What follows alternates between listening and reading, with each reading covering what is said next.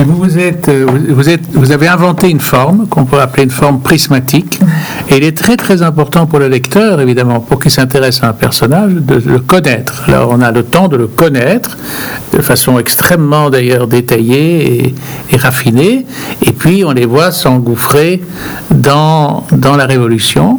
Et notre connaissance de leur caractère permet aussi de nous, nous, aider à imaginer comment ils vont se comporter.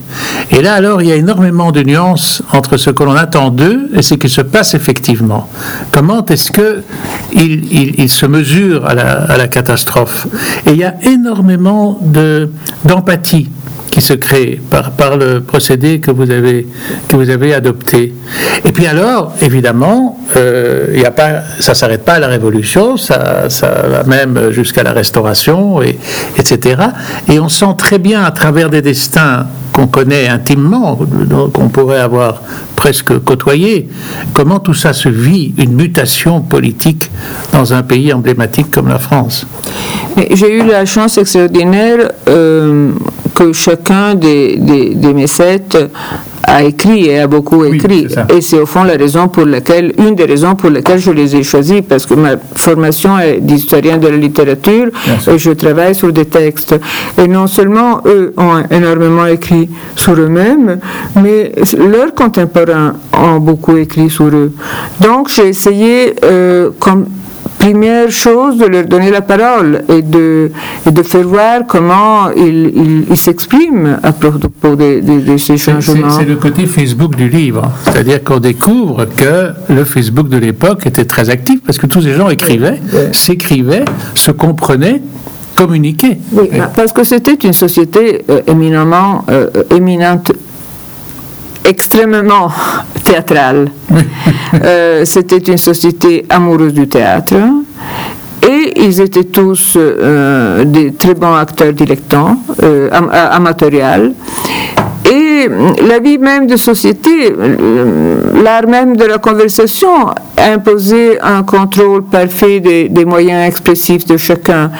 Et il imposait de se mettre euh, en scène et d'avoir la maîtrise de, de lui-même. Et il il y a, tout le monde vérifie la capacité de l'autre de tenir sa place et, et, et sa capacité de, d'être brillant, intelligent, d'amuser, de divertir et de jouer. Et de plaire. Et de plaire. Et de plaire. Mais ça, c'est une nécessité du, de la civilisation mondaine dès ses origines au XVIIe siècle.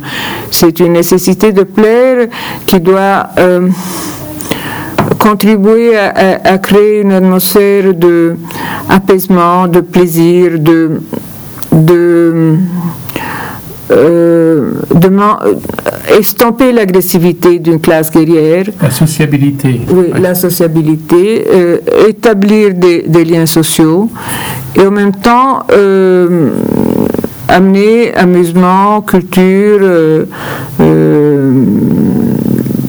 et, donc, euh, c'est une nécessité de plaire qui fait partie du, du caractère même de cette civilisation et de cette éducation, mais qui n'est pas simplement euh, frivole, a, comment dirais-je, un but euh, social.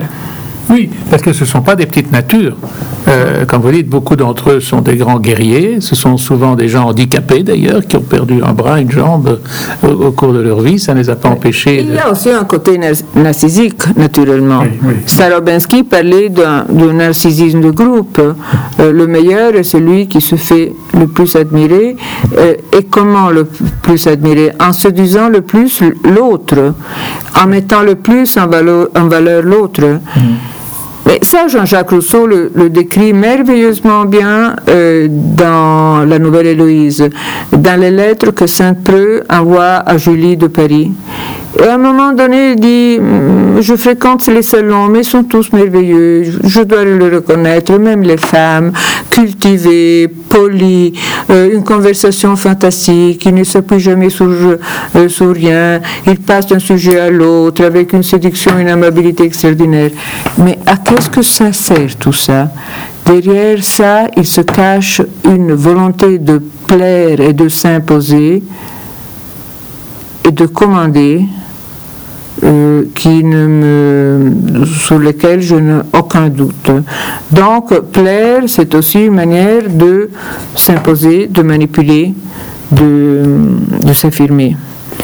Et votre manière à vous d'ajouter au plaisir qu'on a à vous lire, c'est que je prends un chapitre au hasard, celui qui, qui concerne le chevalier de Boufflers, il y a 262 notes en bas de page, mais on n'est absolument pas dérangé par cet appareil. elles sont là, hein. vous indiquez que tout ça est euh, autorisé par euh, les recherches que vous avez faites, mais, mais, mais vous, vous n'accablez pas le lecteur avec ça. Euh, mais je pense que c'est un livre qu'on peut lire à différents niveaux, qu'on peut très bien se passer de, des notes, très bien se passer de la bibliographie, mais pour ceux qui sont intéressés à, à, voir les sources, à, à, vérifier les livres dont, que j'ai utilisés, etc., ils peuvent faire une seconde et une troisième lecture. Mais ce que j'ai essayé de, mettre en valeur aussi sont, sont les, leurs talents d'écrivain. Euh, je ne sais Il y avait même des polygraphes là-dedans, des gens qui ont écrit des, dizaines, des milliers de pages. Absolument. Euh, Bouffler a des, a des journées terribles, donc euh, il écrit quelques lignes. Mais il se pose le problème de terminer, de faire ses adieux toujours d'une manière différente. Parce qu'il ne veut pas transformer sa correspondance dans une espèce de soliloque, de journal intime, mais il veut donner le sentiment qu'ils sont encore qu'il y a un, rapport vivant et dialectique. Et donc, euh, j'ai signalé ah quelques-uns de ces adieux qui sont, selon moi, merveilleux. Et si, si, euh, si vous avez euh, l'amabilité d'en lire quelques-uns, et puis il y a un autre passage que j'aime énormément. Là, là. Là, là. Je pense que des, fins, de lettres. Hein. Adieu, mon paradis. Adieu, la plus aimable, la plus aimée, la plus désirée de toutes les créatures de Dieu. Adieu, la plus chère et la plus tendre des femmes. Adieu. Adieu, amour. Adieu, ange. Adieu, tout ce que le ciel et la terre ont fait entre eux deux de plus charmant. Adieu, ma bonne femme, ne te laisse pas de m'aimer. Adieu, je te baise et te rebaise avec un avant-goût très marqué du plaisir que j'aurai à te baiser et à te rebaiser à mon retour. Adieu, amour. Je te tiens devant mes yeux, je te porte dans mon cœur et mon esprit te contemple intérieurement à chaque instant du jour. Ô mon joli palmier, quand irai-je boire de ton vin? Adieu, ma femme. Ton vieux mari t'embrasse et rajeunit. Adieu donc la meilleure, la plus jolie, la plus aimée des femmes. Adieu, fair creature, all my hope, all my comfort. C'est beau, non? Et puis il y a un passage sublime parce qu'à un moment donné, Madame de Sabran, qui lui en veut de l'avoir quitté, d'avoir accepté cette charge éloignée, difficile, dangereuse, lui, lui écrit en disant tu, tu as ruiné nos vies. On aurait pu, on est plus jeune, mais on aurait pu quand même bénéficier, avoir euh, des, années heureuses. Et maintenant, quand tu rentreras, si tu rentreras, ce sera trop tard. Et lui, lui répond à cette lettre, selon moi, sublime. C'est pour nous que sont faits les beaux jours d'automne. Ils commenceront dès l'automne prochain et ils dureront tout l'automne de la vie. Et comme l'automne aura conservé la chaleur de l'été, l'hiver conservera la chaleur de l'automne. Et j'aime à croire qu'après cet hiver-là, nous verrons naître un printemps perpétuel. Nous existerons l'un près de l'autre, l'un pour l'autre, l'un par l'autre, peut-être sous d'autres formes, mais qu'importe, pourvu que nous nous aimions. Peut-être serons-nous des dieux, peut-être encore des hommes, peut-être des oiseaux, peut-être des arbres. Peut-être serais-je une plante, et toi, ma fleur. Je m'armerai d'épines pour te défendre, et je t'ombragerai de mes feuilles pour te conserver. Enfin, sous quelque forme que tu sois, tu seras aimé. Vous comprenez comment ils étaient vraiment assez irrésistibles comme séducteurs. c'est un beau couple aussi. Hein. C'est quand même dans, le livre un des plus beaux exemples de couple. Oui. C'est déjà un couple moderne. Hein. Oui. Qu'ils se parlent, ils parlent de l'amour, aussi de l'attraction sexuelle en termes modernes. Mhm. Mais euh, si vous pensez que lui réussit à la séduire et se coucher avec elle en traduisant, en lui enseignant à traduire du latin, Sénèque, Ovide et Lucrèce, vous comprenez aussi que le niveau culturel et des hommes et des femmes n'était pas exactement le même de nos fictions euh, de télé. Mais c'est aussi euh, un livre, comme dirait Zweig, sur le monde d'hier. et, qui, évidemment, amène, comme toujours dans ce genre de, confrontation, un sentiment. Est-ce que hier n'était pas mieux qu'aujourd'hui? On ne pourrait pas le dire, mais on y pense.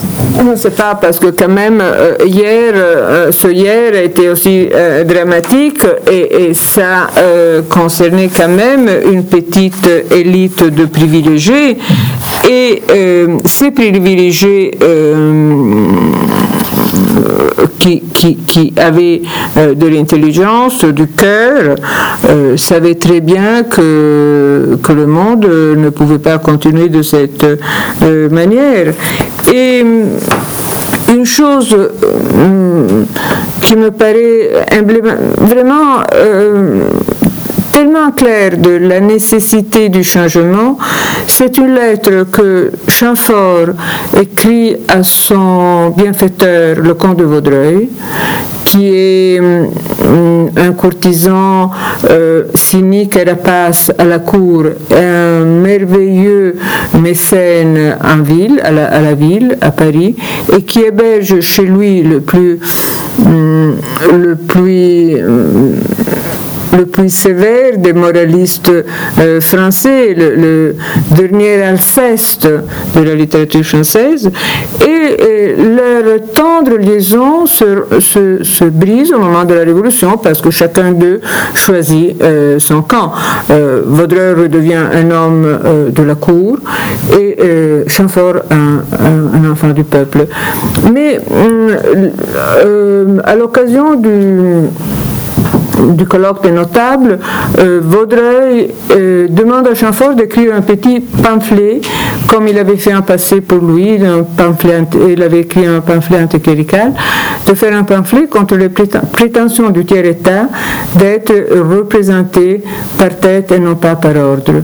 Et Chamfort lui écrit, lui donne une réponse qui explique très bien, selon moi, la nécessité de 89. Maintenant, il y a beaucoup d'historiens qui disent euh, la Révolution française a été inutile, on aurait bien eu les mêmes euh, acquisitions. Euh, avec le temps, les réformes auront pris place, etc. Mais à propos de la non possible nostalgie de cette époque, je voudrais que vous prêtez votre voix fantastique à Chamfort. Chamfort. Ici, Chamfort à Vaudreuil, au moment de le Je vous assure. Ah Parce que Chamfort, qui, qui, a été admirablement raconté par Claude Arnaud. Par Claude Arnaud. Exact. Hmm. Exact. Je vous assure qu'il me serait impossible de faire un ouvrage plaisant sur un sujet aussi sérieux que celui dont il s'agit. Ce n'est pas le moment de prendre les crayons de Swift et de Rabelais lorsque nous touchons peut-être à des désastres. En effet, de quoi s'agit-il? D'un procès entre 24 millions d'hommes et 700 000 privilégiés.